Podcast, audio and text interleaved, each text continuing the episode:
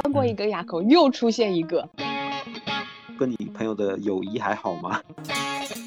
不是说了人菜瘾大吗？哇，哭出来了，我惊呆了。Follow your heart，不想去就别去。那这个上去真的看命啊！这里是西站广场。好，各位听众朋友们，大家好，欢迎来到这一期的西站广场，我是广场大爷，我是海豹太太，我是大卫，我是 Peggy，我是玉成。好，那这一期呢，我们又要开启一个我们已经很久没有去聊的一个系列，就是大家在其他地方的一些见闻。之前我们聊过在国外的留学，在一些地方的抗疫的经历。今天呢，这个话题其实是我很感兴趣，但是我又一点都不了解，就是有关于徒步，有关于西藏的一些经历、传说和故事。那么，欢迎我们今天的嘉宾三弟。大家好，我是三弟。好，欢迎三弟，哎，奚落的掌声。有一种刘备关羽的即视感啊！欢迎三弟。那今天呢，我觉得我就是一个旁听者和提问者了，真的是不太能插得上话。我们主要请三弟来说一下他的经历，然后我们就作为一个 VIP 的这个半个听众来参与这期节目。对我这种小白来科普一下，我都。不太了解，就是徒步这种运动。你们一旦说徒步呢，现在的人把徒步说的太过专业。当然，它是一个很专业的运动，因为它要有各种装备啊、体能啊等等等等，或者是甚至于体能训练啊等等。但是，我是觉得大家好像把这件事情给太过。专业化了。如果只是一个兴趣爱好，或者只是你去参与一件事情的话，就一开始一说徒步，大家有一种如临大敌，第一反应是我得买什么装备，然后我要不要提前一个月训练体能，我一天得走多少公里，嗯，然后什么牌子的装装装备比较好，然后你自己有没有徒步经验等等等等，要不要找什么样的领队？就是你哪怕细数，真的你可以在 Excel 表格里面列出一大串的东西。但其实呢，我得跟大家说的是，我去冈仁波齐徒步的经历是某一天晚上吧，我朋友打了个电话，他在北京，他说下周二我们去冈仁波齐转山，你也去？我说好。他说那你明天订机票？我说好。就这样结束了，这件事情就决定了。我就想说，我们群里约咖啡也没有这么快。因为我想知道去冈仁波齐转山这种是需要有信仰吗？还是任何人都可以？其实就是分成两波，一波人是以徒步挑战为一个自己去的目的的，一波人是去转山的，然后他是有宗教信仰的。当然，对于有信仰的人来讲，他不见得需要两天里完成这件事情，他可以在三天、四天，反正只要完成这整一整个一周就可以了。所以这两种人都有，而且其实数量差不多，我觉得。徒步这事儿先放一放，我还能明白转山是怎么个意思。绕着这座山转一圈，如字面意思。就是它已经有的公路或者是土路，我们转一圈，还是随便什么线路，我们转一圈就可以了。以形式来讲，就是转一圈，但是它的路呢是以前的人踩出来的。但是因为徒步爱好者越来越多之后呢，他们把整个设施有相对来，就是你的休息点啊，以及路有稍做一些平整，安全性有一些台阶，但基本上还是很原始的山路。冈仁波齐本没有路，转的人多了，也变成了路。鲁迅，嗯，我没说过鲁迅。那那这个这个距离长吗？应该我记得是五十四公里的整个路程，因为毕竟冈仁波齐它的海拔在四千八百米上升到五千四百米，那三天两天里面绕完五十四公里的山路，所以其实对于徒步来讲，它是一个有挑战的运动。四公里什么概念？差不多，我们从虹桥机场走到浦东机场差不多吧。对，但是它它的海拔很高，所以你会更累。然后你是山路，它其实分成三段，一段是缓坡，然后中间一段是爬山路，你要过很多个垭口，就是真的是爬上去。然后另外一段就是爬翻过最后的垭口之后，你会再进入最后一段的缓坡下山的路。所以整个一圈是这样三段。这个转山有什么特别的意义吗？从信仰上来讲呢，冈仁波齐是藏传佛教的四大神山之一，而冈仁波齐本身就是莲师所收服的佛教护法，所以藏人去转山其实是朝圣。嗯，对，像个圣地一样。然后说转一圈山就可以消除你今世的很多恶业，所以藏人非常相信这件事情。当然，就是本身所有的藏传佛教的佛教徒也很相信这件事情。转山是可以去消除自己几世恶业的。你感觉藏传佛教对这个转圈这件事情好像很有自己的见解。包括转山，转那个经经轮，转经筒，转经对，都是这样的说法。就是其实也是跟他们就是本教的，因为我们皈依的是藏传佛教最古老的一支红教，就宁玛派。因为其实我们会去到，比如说像西藏也好，他们也有很多教派，像黄教啊、花教啊、白教这些都有，呃，不同的教派。然后像红教就是在。呃，四川阿坝上面会比较多一点，然后你会发现这个跟很简单的理解，就是你在转经的时候，包括转的时候，其实它也强调了一个，就是即便你人肉身死了，就人就是无常的轮回的，然后这样一生一世，一生一世这样子下来，所以说，就所以这就为什么会有活佛，会有转世，就是你人肉身死了，但是你的灵魂、你的精神是生生不息的。他们对于转经筒，包括转经文，包括我也看到很多转山的。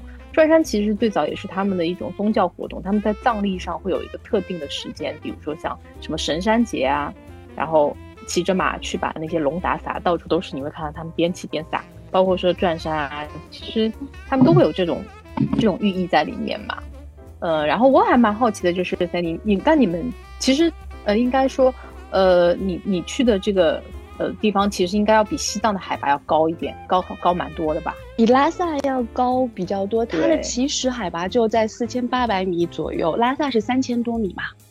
对对，差不多。所以说，你们其实还是有什么特殊装备要带的吗？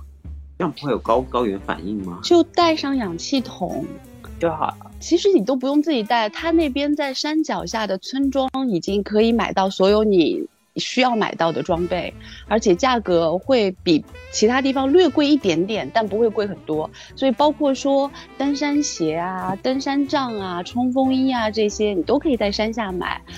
就是你会发现整个路程中的人会有各种各样不同的症状，有些人是越走越累，然后需要吸氧；有些人是越走越轻松，并且到了山顶垭口的时候，他会觉得那边的空气特别新鲜。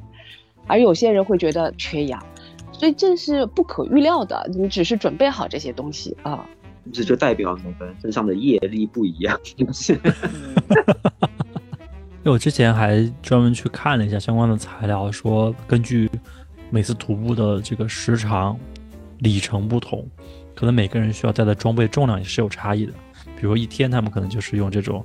五升左右的背包，可能两天又是多少升的背包？那这个就其实匹配的是很重的重量啊。你们在这种高原缺氧的情况下，还要背这种氧气筒啊，可能还有一些补给啊什么的。我说句实话，我的登山包用了将近十年了，我都不知道它是几升的，大概十升吧。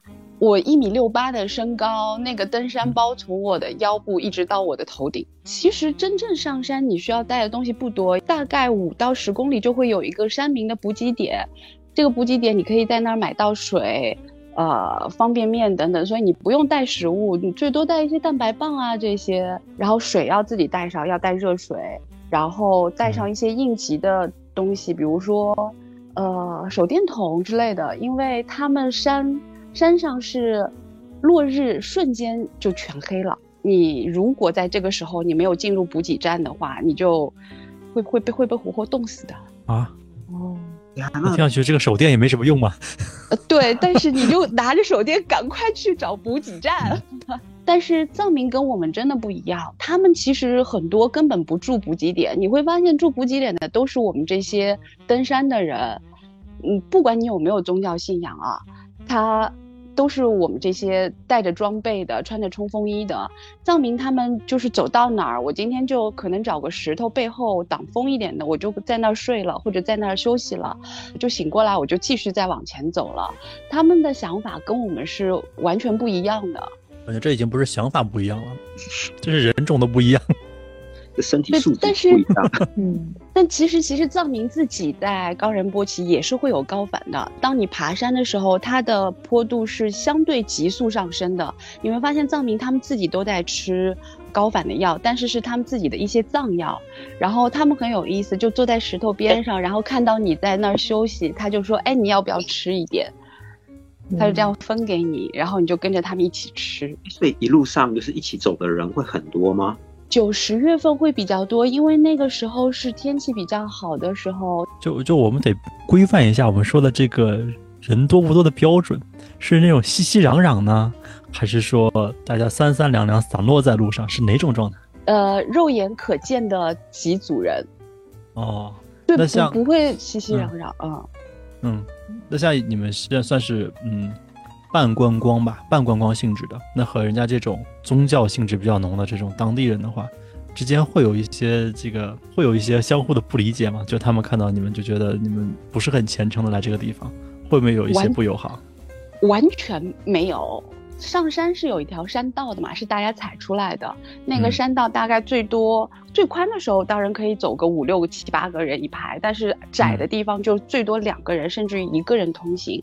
然后呢，藏民他们因为有有他们的信仰，所以他们会有一些简单的宗教仪式，应该是用烟供或者火供在山上先会。上山之前会先供护法，所以你会看到他们拿一些食物啊，或者牛粪啊之类在旁边堆堆起来，然后把它点着了，做一个嗯简单的烟供。他们是心无旁骛的，任何人从他们身边走过啊，或者即使驻足你在那里看，走过去的人和飞过的鸟有什么区别呢？所以不会遇到任何他们觉得你们不该在这儿看我们在干什么的想法。这是他们很可爱的地方。然后他们看到你喘不过来，就会给你吃的，给你药。嗯，那那这样那一条路径就是要爬两天嘛？那等于是说中间有一天是晚上是至少要在那个上山的路上休息的。对，就是它有补给点，这个补给点呢是可以让你跟大家睡大通铺的。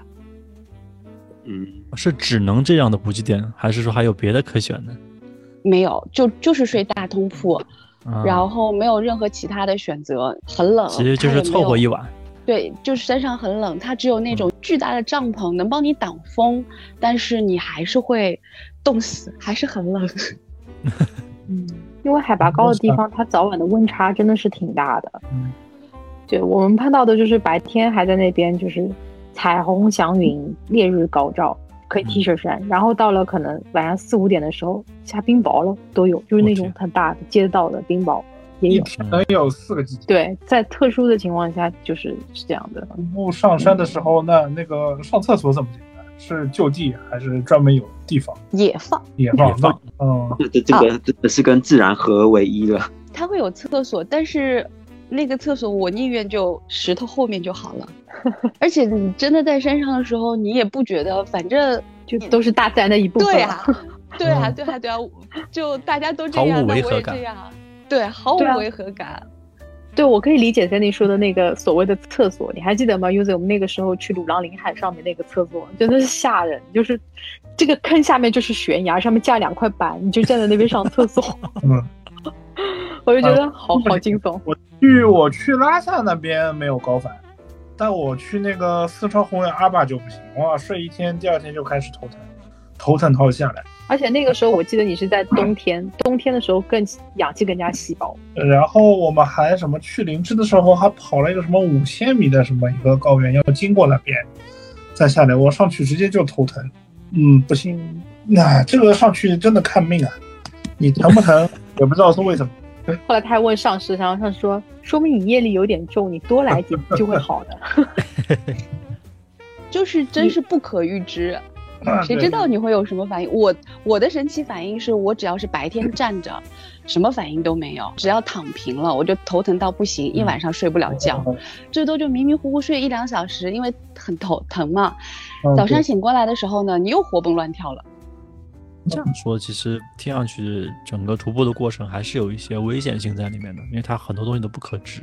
嗯，那如果万一真的遇到危险了，周围有没有什么可以应急的方法？在以前是没有任何救援的，现在是有救援的，因为像我们像徒步的人越来越多了嘛。但是它的救援只有在头一段缓坡和最后一段缓坡，车可以开上去。但是如果你是在翻垭口的时候，你是没有车能上去的，你就是靠命，过得了过，过不了也得过。那你走到嗯垭口的时候，你有没有一点后悔这么爽快答应朋友的邀请？是这样，它的垭口真是神奇，就是你眼看前面有个垭口，然后我们都认为说这个垭口过去就过翻山就翻过去了，翻过一个垭口又出现一个，然后又出现一个，你觉得永无止境的一个个垭口要翻，嗯，所以那个时候。真的是需要一些宗教幻想在那里的。我朋友就跟我说说，你就想翻过这个垭口，就是弥勒佛的兜率天，赶快过去。啊，去西天取经真没那么容易，都要经历磨难。你你在爬的时候跟你朋友的友谊还好吗？其实是这样子，我们去的时候是三个男生，我一个女生。然后呢、s u p p o s e 大家会认为说，那肯定我是最弱的，有三个男生嘛，怎么撑都是能撑得过去的。但事实上是，呃，我跟另外一个男生是走在最前面的，另其中有一个有一点点小胖的小胖男生，他是真的不行，另外一个男生就只能管着他走。但是呢，我们在上缓坡的时候遇到了一个从北京飞过去的女女孩子，一个人去翻冈仁波齐。其实这个我真的是非常不建议的，一个人，不管是男生还是女生，不管你有没有徒步经验，我都不建议一个人去，因为你真的不可预料。我们看到他的时候呢，我们其中有一个朋友就问了说：“哎，你一个人走？”其实那个女生她应该也有点害怕，然后她就说：“我跟你们一起走吧。”然后她就跟着我们。他呢也是不行的，就是走十步路要吸一口氧的那种，所以他们三个人呢就在后面很慢很慢很慢很慢的挪，然后就是走十步要吸一口氧，还有一个人去翻冈仁波齐，那个小姑娘对，然后我们就问就是典型的人菜瘾大。不是你就我们就很好奇啊，就问他说你为什么一个人来？他说我有一天早上醒过来，脑袋里有一个念头，我要去冈仁波齐。他说我就来了。他是不是那时候刚刚看完那部电影？他就是忽然之间有这样一个想法，然后他就来来了之后呢，因为我们四个人都是陌生人，而我是唯一的女生嘛，然后我们其实晚上睡的时候睡在一起的，我跟他睡在一起，他就一直在跟我说他自己有抑郁症啊，小的时候。啊、妈妈在她十几岁的时候过世了，然后她恨她妈妈，恨她丈夫，等等等等。然后她其实没有任何宗教信仰，她只是说我要来冈仁波齐。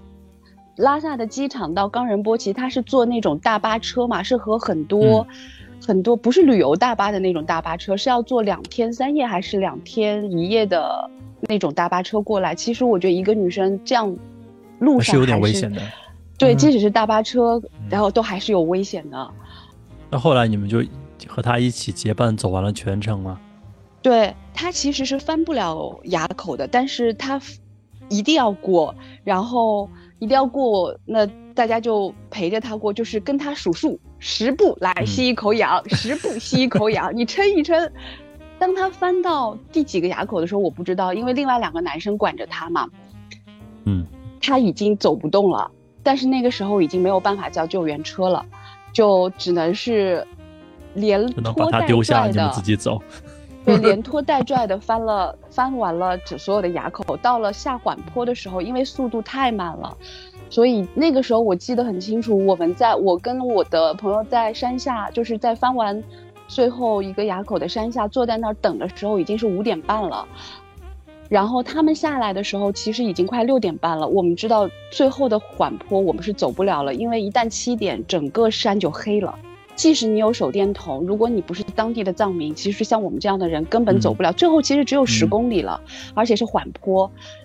但是这个路在漆黑的状况下，你也没有办法带着这样的女生这样走下去了，所以我们就一直等着她七点钟下山的时候，我们叫了救援车把我们把最后的那段路给开下来。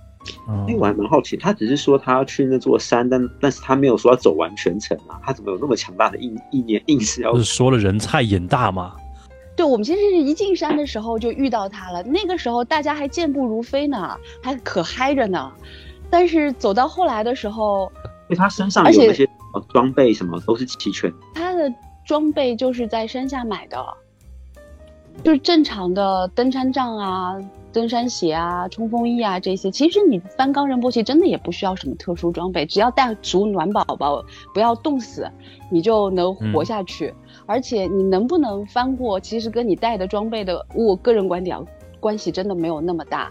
好的装备可能可以让你加个十分吧，如果以嗯一百分来讲的话，嗯，最多。加个十分吧。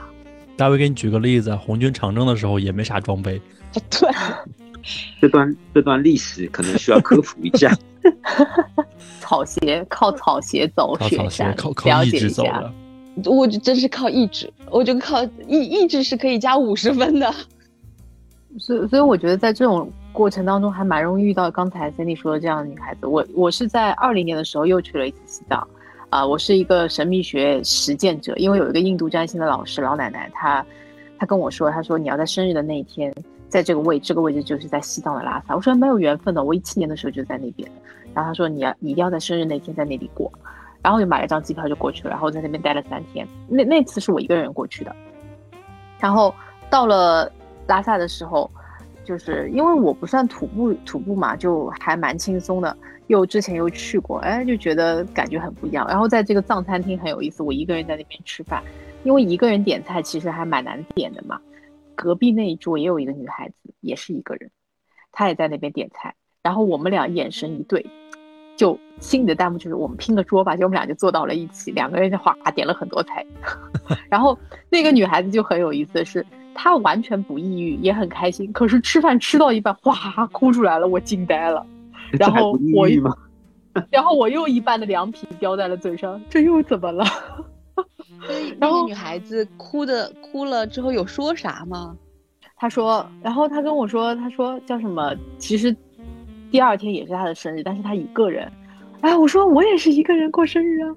然后当然我们可能出发点是不一样的。然后她跟我说，她这几年一直都是一个人旅行，因为没有人陪她，就听着听着好像也挺心酸的，哦，就也遇到了这样的，她要找找看自己的原因，为什么没人愿意？对，太扎心了。然后所以我后我们后来后来又点了两个菜，就像食物我疗愈一切。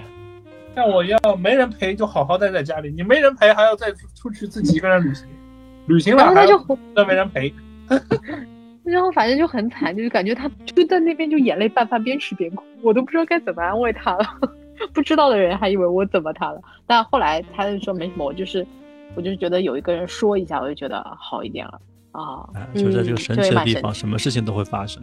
是的，是的，嗯，其实呢，我觉得西藏它的磁场还是和很多地方不太一样的。嗯，怎么说呢？就是呃，到那边你就会特别容易有感触或什么吗？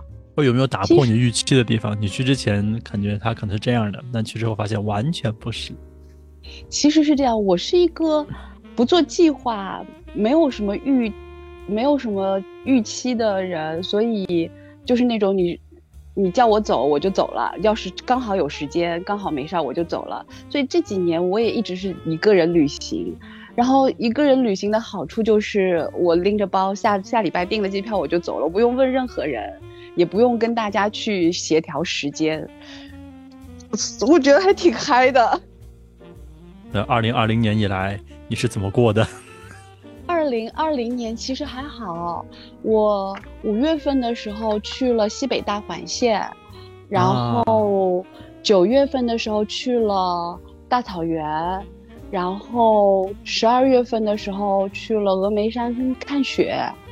但是你要问我的是，二零二二年这半年我是怎么过的？待在上海的一个上海居民，嗯，就在家团购着过呗。还还是说徒步吧。嗯，徒步的快乐到底是什么呢？就感觉，比如说像一般运动会有竞争、有得分，然后或是你感觉徒步感觉是散步加强，就是 那可不是。大卫是扁平足，所以他已经天然在这个自身条件上就已经被被除名了，嗯，就不推荐。嗯，不提倡。但是我们可以靠装备嘛，靠人民币去。还有就是徒步对我来说，可能有个妖魔化的一个感觉，就是没有厕所。没有厕所的同时，你可以理解为到处都是厕所。哎，对。对，没错，嗯，这个说法是可以的，呃，就是，呃，有些人喜欢徒步，是因为他会有自我挑战、自我极限的那种成功后的愉悦和战胜自我的乐趣。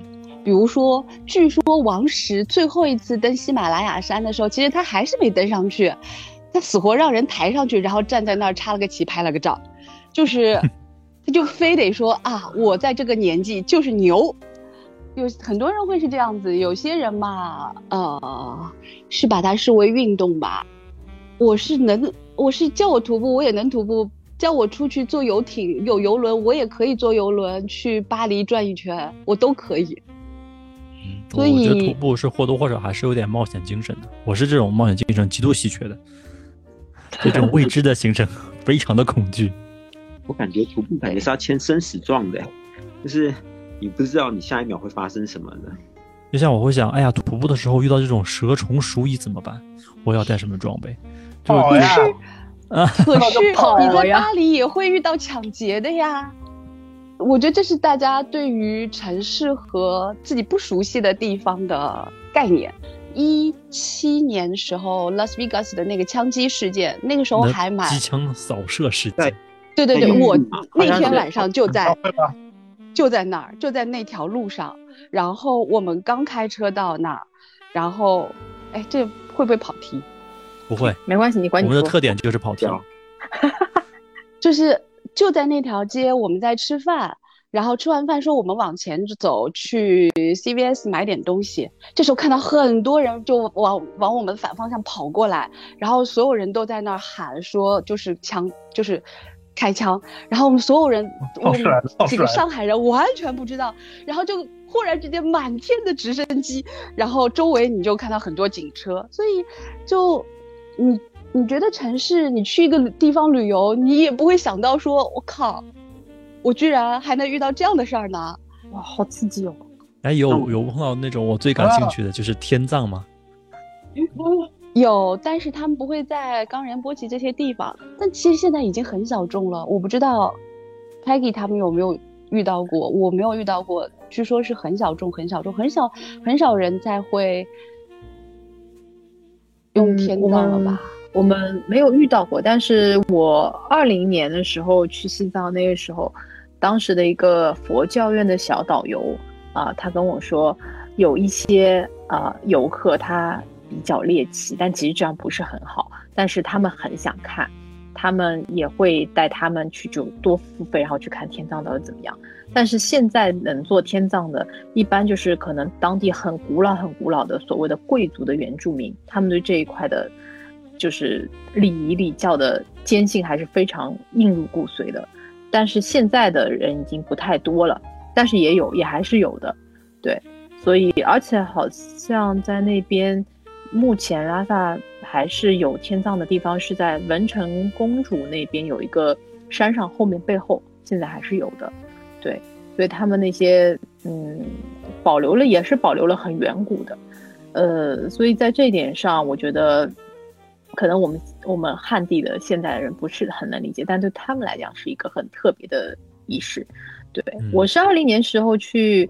呃，西藏的时候正好是那边的色拉寺，就是大家可能有听说过汴京啊，汴京就是很多的呃和尚在那边就讨论每固定的时候，我我们当时就是说也是也不算徒步了，就我一个人，反正就就是去到那边的时候，正好色拉寺他们碰到呃换届，就住持换届，他们的住持叫格桑，就黄教叫格桑，格桑换届是一件非常非常大的事情。然后他们说，你能在生日那一天碰到格桑换届是一个很有福报的事情。然后当时的小导游说，你坐下来跟他们一起，就是说，呃，他们的民众也是，就是格桑换届都会有发这种饭啊，一些就是说贡品啊，是很好的，而且没有任何的餐具，你就用手抓，就一大盆，大家就抓。就我现在从这儿就看得出来，它是印度传过来的。印度，对我深信就是这个这个东西到现在保留的都很好。然后然后就是我们每个人都能抓一点抓一点吃，然后就觉得啊，感觉就被加持了，就觉得还挺有趣的。嗯，那这真的是很幸运哎。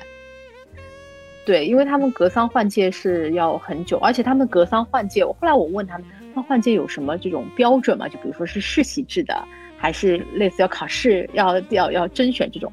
他们说非常非常严格。然后从你就是首先你家族开始，然后你学历，他们的格桑的地位是我们会知道，就比如说活佛，还有仁波切，嗯，然后还有就是像堪布，其实堪布已经算是他们大学学士，就属于学历很高的。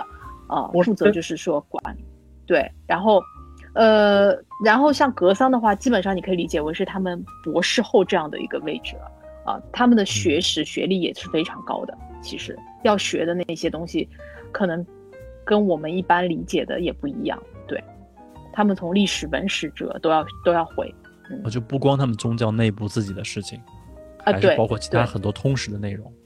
对对，就他们也要有也也有自己的，就是说教派之间的联络，包括说和一些呃政府，呃，包括说一些宗教管理文化部他们的一些活动，他他们也要去负责管理。所以其实一个格桑的职责是非常非常大的，嗯，他还要运作运作他们这个就是说可能整个寺庙或整个教派的一些呃日常的管理。他们也要盈利嘛，对吧？但是他们要在一定尺度里边范围的盈利，怎么去把这个文化宗教宣扬的同时，又能养活这一些可能僧人，对，嗯，要经营好。所，以其实对也经营好，所以他们也很不容易。所有的僧人的学习是学业是很重的，他们主要学的是五明，就是一公明，啊、就是五明佛学院的五明吧，就是医嗯。学、经文、啊、文字，嗯，对，还有占卜术数和天文天象，他们把占卜术数放在天文天象里边，就是观星测象也是他们的学习之一。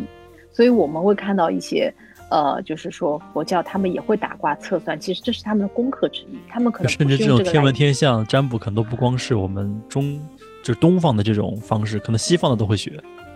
呃就是其实最早的术数占卜，它最早也是从呃，就是说像美索不达米亚平原啊啊、印度那边过来，所以说其实就像东西方，它其实会有融合的地方，而且他们的节日葬礼上的节日仪式也非常非常的多，他们还要负责这个地方的呃村民的扶持，就是都都是在他们的管辖范围里，所以地位是非常高的。其实东西方的占卜方式的源头是有一些不同的。西方其实是从两河流域、美索布达米亚那边、印度这边过来的，东方其实是嗯从商朝这边开始的，就是殷商文化起作为占卜的起源，然后有了甲骨文，所以呃是在不同时间，但是就像两个花儿它自己就长了的状态。然后，所以它们的生长方式和长出来的样子不太一样，嗯，并没有很，并没有什么融合的时期。嗯，其实也也有也有在，但不过也倒是很后面的时候，其实也有，就像比如殊说七正寺，归后卫。对，就是说，当然其实也不能叫融合，就是取其其实有相似的地方，就像七正四语这一些就是有的，呃，它其实也算是印度占星和东方这一边的一个融合，但是这个比较小众一点，可能，嗯，哎，像三 D Peggy，就是你们对宗教或者对徒步这种事情比较感兴趣，那现在印度很火嘛，干净又卫生很火嘛。那如果有机会有时间，你愿不愿意就是只身到印度去走一走？不敢。我作为一个女生，不敢一个人去印度。我都不想去。这个是我一个非常感兴趣的地方，但是我一直不敢去。我觉得至少得有两到三个人一起去印度。两到三个都少。呃，对，就就这个这个还可行，因为连你西站广场组个团，去印度吗？然后我跑印度行一个，人，其实也但我还可以。然后蛮想去尼泊尔的。我觉得明哥这种人可能会愿意跟你去。我觉得尼泊尔现在去相对容易一些，但是印度对，虽然它很成熟，但是很难挑战。大卫去过印度，对吧？只身前往吗？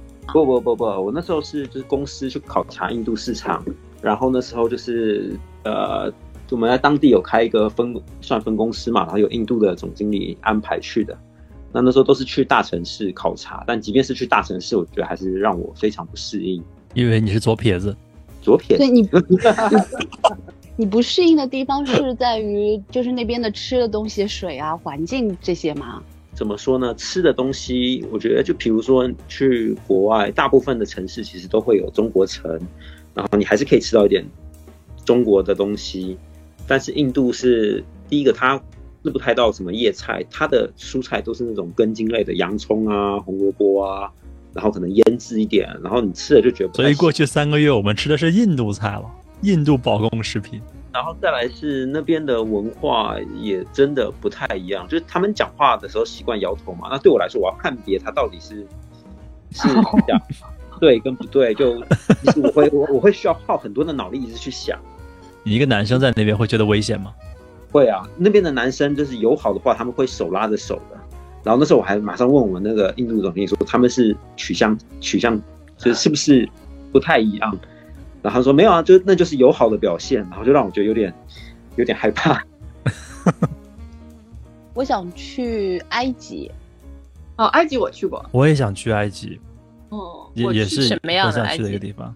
埃及我去的时候是一零年还是就是反正前面一年是爆炸，后面一年就动乱了。我就是在两年中间的一年冬天去的，然后我那个时候去的时候就是，嗯、埃及的那个博物馆我就都看到了，然后你就会发现博物馆里面有很多罗马鞋，金子做的，都超好看，嗯没了，跟现在那种 fashion show 穿的一模一样。不是应该去看木乃伊的吗？对啊，你没有去金字塔吗？金塔也去啊，就基本上都去了，然后还去了沙姆沙耶赫那边。沙姆沙耶赫是什么？就是红海那边有一个类似像比较适合度假的地方吧。埃及嘛，就是你边吃饭要边这样，干嘛？就是一个手这是干嘛吃饭一个手这样，为什么？就超级多苍蝇啊。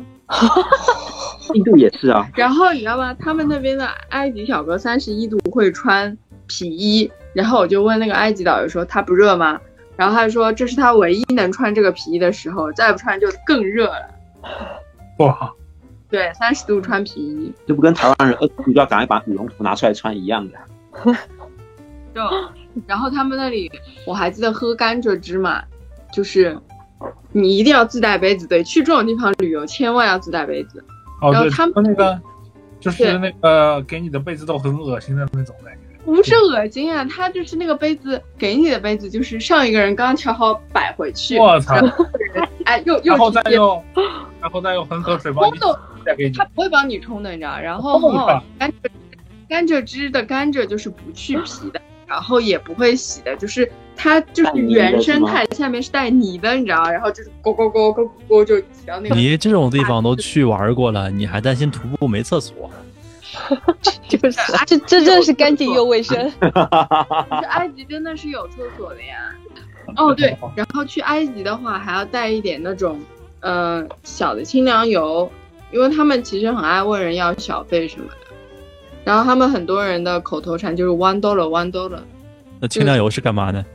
对啊，，就给他们，就是有人想要小费的时候，你就送给他一个清凉油，因为他们那边很多蚊虫嘛，就跟他说你到一边凉快去吧。给他尽量有，让他去涂一涂，清醒一下。对啊，那就说到这个，就说到这个食物，你在西藏的话，有什么食物可以吃啊？这个一直是阻挡我去进藏的一个最大的障碍。而且感觉就是是徒步的路上也没什么东西可以吃啊。对啊，其实在，在上山之前呢，你就路边的那些小饭店，至少会有番茄炒蛋。如果你吃不了别的东西的话，那而且他们的川菜其实确实做的还不错，就是路边小店随便哪家都能吃。徒步的路上也有川菜可以吃吗？徒步的话呢，就有面包、八宝粥和康师傅牛肉面、老坛酸菜牛肉面。这就跟坐就这样吧。绿皮车上的待遇是差不多的。对，就这样吧。而且你不能就是那些呃徒步的补给点的店主，他是私人承包给当地藏民的嘛。那些店主呢，他会帮你做简单的面条。如果你实在不想吃方便面，你可以 order 就是那种番茄鸡蛋面，嗯，然后他会帮你煮，而且是煮开的。虽然海拔高，但是可我很确定是煮开了。所以我觉得他们很多不吃鱼，就是因为煮不开会生。你先帮我就是只有他们那边面能能有鱼吗？杯自热锅吗？啊，对啊，就是可以。不吃鱼。你可以背，可是可是说实话，我背这些吃的，你吃下去的都还不够你消耗的，所以还是别背了。那好，那我们徒步完啊，到了到了这个终点或者到了一些城市里面，哎，西藏有什么好吃的可以推荐吗？没没有，叹一口气，真的没有。如果真有的话，我就不会跟他两个人一直在找肯德基、麦当劳。哎，哦，拉萨有德克士，有德克士，拉萨有德克士藏餐吧？对，但他那个藏餐就是什么牛肉面，还有饼，完全完全没有。牛肉面不是不是台餐吗？不是那种台式牛肉，就是 就是我。大家对火锅应该觉得应该也不都觉得还可以，对吧？就是火锅就觉得怎么样也不会太难吃吧。那个时候我二零年去西藏拉萨的时候找了一家藏餐火锅店，我想怎么着这应该也还可以吧。但是其实是跟他们的料有关系，就他们的这些东西就是就像乱锅炖一样煮煮在一起，嗯嗯，哦，就是这种感觉。那你得用高压火锅吧，不然可能煮不开。哎，他们好像火锅是那种。一堆腊肉啊，什么？对对，不是新鲜的东西煮的火锅，对，就跟你想象的也不太一样。反正就是他们的这种配料和调料煮法，就可能嗯，就蛮特别的。而且我是完全 get 不到牦牛的好吃的点的，他们就是新鲜的牦牛的火锅，我也不觉得好吃。那我想问，就是去在西藏那边治安啊什么，是不是都非常好啊？但是我自己觉得没有遇到任何不好治安的地方，只是一路上你从拉萨开车到冈仁波齐，我们是开了三天嘛。每经过那个城市，你不要期待那个酒店会住的很好，基本上就是普通招待所啊，就是能住，仅限于能住，不会动，不会动到你就可以了。你这样话，我想打个岔，为什么我说我不会不会想再去印度呢？我记得说去了一个城市，然后，那那个总经理安排我们住一个当地的五星级酒店，然后就哦也挺好，就是一个像圆环一样这样盖起来的酒店，然后中间还有棕榈泉，然后还喷水，就觉得哇还挺高级的。然后到房间一打开那个水龙头，然后出来的水是泥巴水，你知道吗？然后我就觉得五星级还这么那个，就搞得我当天晚上我也不太敢洗澡，这样多多要几瓶矿泉水喝，然后那可能是恒河水，是最高待遇啊。就可能我不懂欣赏，所以我想知道你们徒步完，然后玩完这一层，你们你们互相讲啊，这这次来真值得，还是是下一次我们玩个不同主题的好了。呃，回程的路上大家还讲话吗？你们的友谊还好？讲讲讲也讲话啦，但是我跟你说，就是那种啊，终于终于下来了。然后回到拉萨的时候，我就啊，终于回城了。然后可以回家的时候，我就很开心，想说哦，我明天终于能回上海了。就是这样。就是一般我们的假期结束都说，哎呀，要回上海了，哎呀，要上班了。你们是，哎呀，终于结束了。然后那个时候我们住在呃冈仁波齐的那个晚上，说哦，我要在冈仁波齐看星空，我保证你出帐篷，那风大的。冻死你！三分钟之内，你肯定又回帐篷了。真的很冷，奇冷无比。那所谓的美丽星空，当你被寒风这么凛冽的一吹的时候，而且那时候才九月份，那个所有的浪漫感受都没有了。这一期到时候我们就发给什么西西藏旅游局啊，或者艾特一下西藏的那个什么旅游什么大使之类的。这这 一期说？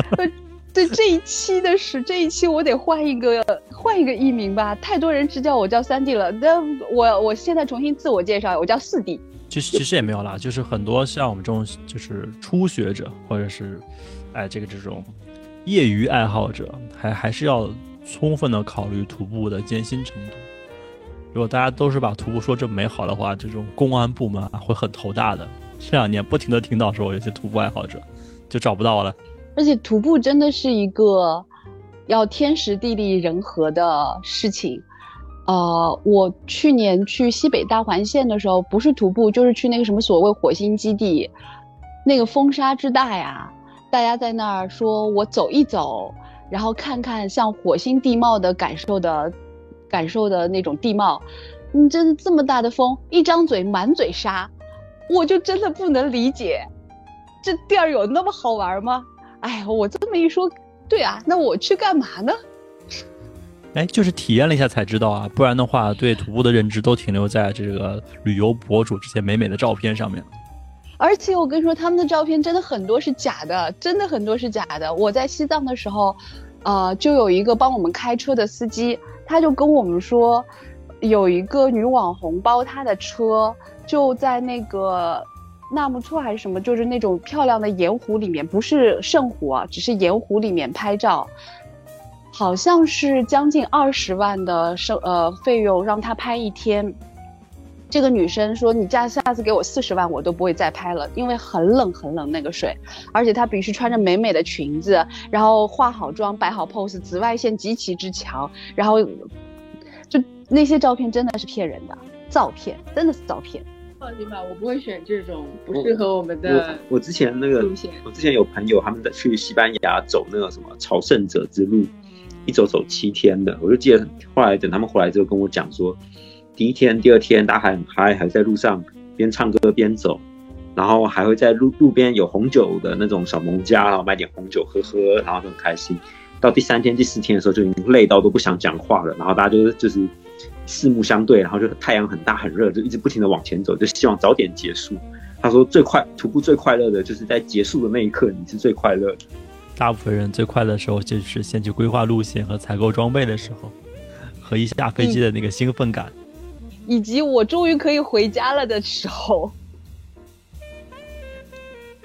所以啊，我们就劝诫更多的这个徒步爱好者、徒步小白们，如果真的想去尝试一下，不妨先从浦东机场走到虹桥机场试一下。对的，循序渐进。循刘刘根红教练都说了，刚进直播间的就先看一看。然后一直在做的，在做高难度运动。OK，那我们今天时间也差不多了。其实刚才啊，三弟其实已经给到了我们一些徒步的小白一些 tips，就是关于应该做什么，不应该做什么，也千万不要把徒步这件事情想得非常美好。我觉得更重要的是，就是自己的人身安全肯定是要第一的，然后之后挑战啊什么这些才是次要的。不要给警察叔叔添麻烦，保护好自己。我觉得还是 follow your heart，不想去就别去。但但不是有个就 follow 他的 heart，然后就第二天就直接买机票，直接冲去，然后给别人添麻烦。对呀。那我们今天内容就先到这里，我们也谢谢我们的嘉宾三弟，还有其他几位主播们。好，谢谢各位嘉宾。好，拜拜，拜拜拜拜拜拜，大家晚安，拜拜。